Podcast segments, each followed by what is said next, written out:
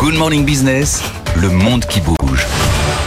Avec une mauvaise nouvelle pour l'Ukraine, une de plus, hein, Ben Abdelhaim ce matin, le Parlement allemand qui a voté contre hein, l'envoi à l'Ukraine de missiles de croisière Taurus. Euh, c'est évidemment une déception, notamment, euh, j'imagine, pour aller euh, viser les ponts en, mer Noire. Cela fait euh, des mois que Berlin en débat. D'abord, euh, il faut voir que ces missiles air-sol allemands peuvent toucher une cible à 500 km, une portée du double de celle des comparables euh, que fournissent les Britanniques et les Français. Les experts déroulent unanimement les atouts du Taurus. Il est doté de deux charges explosives programmables séparément, ce qui permet en fait de frapper des étages différents d'un même bâtiment.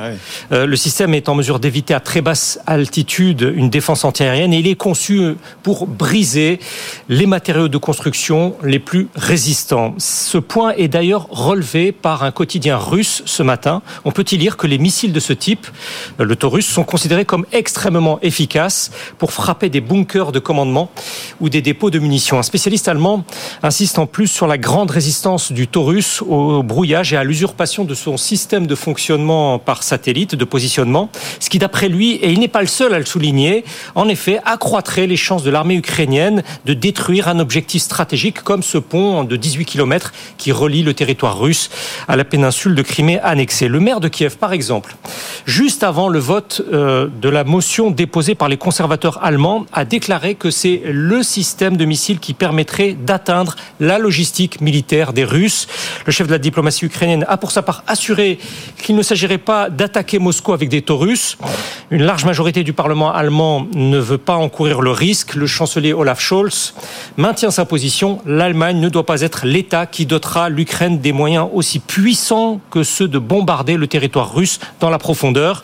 Le chef du groupe parlementaire social-démocrate balaie de toute manière l'idée que ce seul système d'armes puisse être décisif sur le cours d'une guerre euh, terrestre d'une telle dimension inédite depuis la Seconde Guerre mondiale. Ce vote euh, du Parlement allemand, il est reçu comment? Au sein du gouvernement allemand?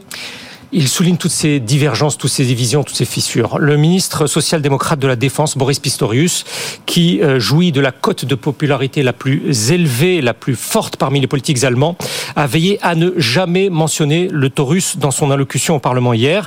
Ce qui fait que le texte de consensus de la coalition gouvernementale est passé quand même sans encombre.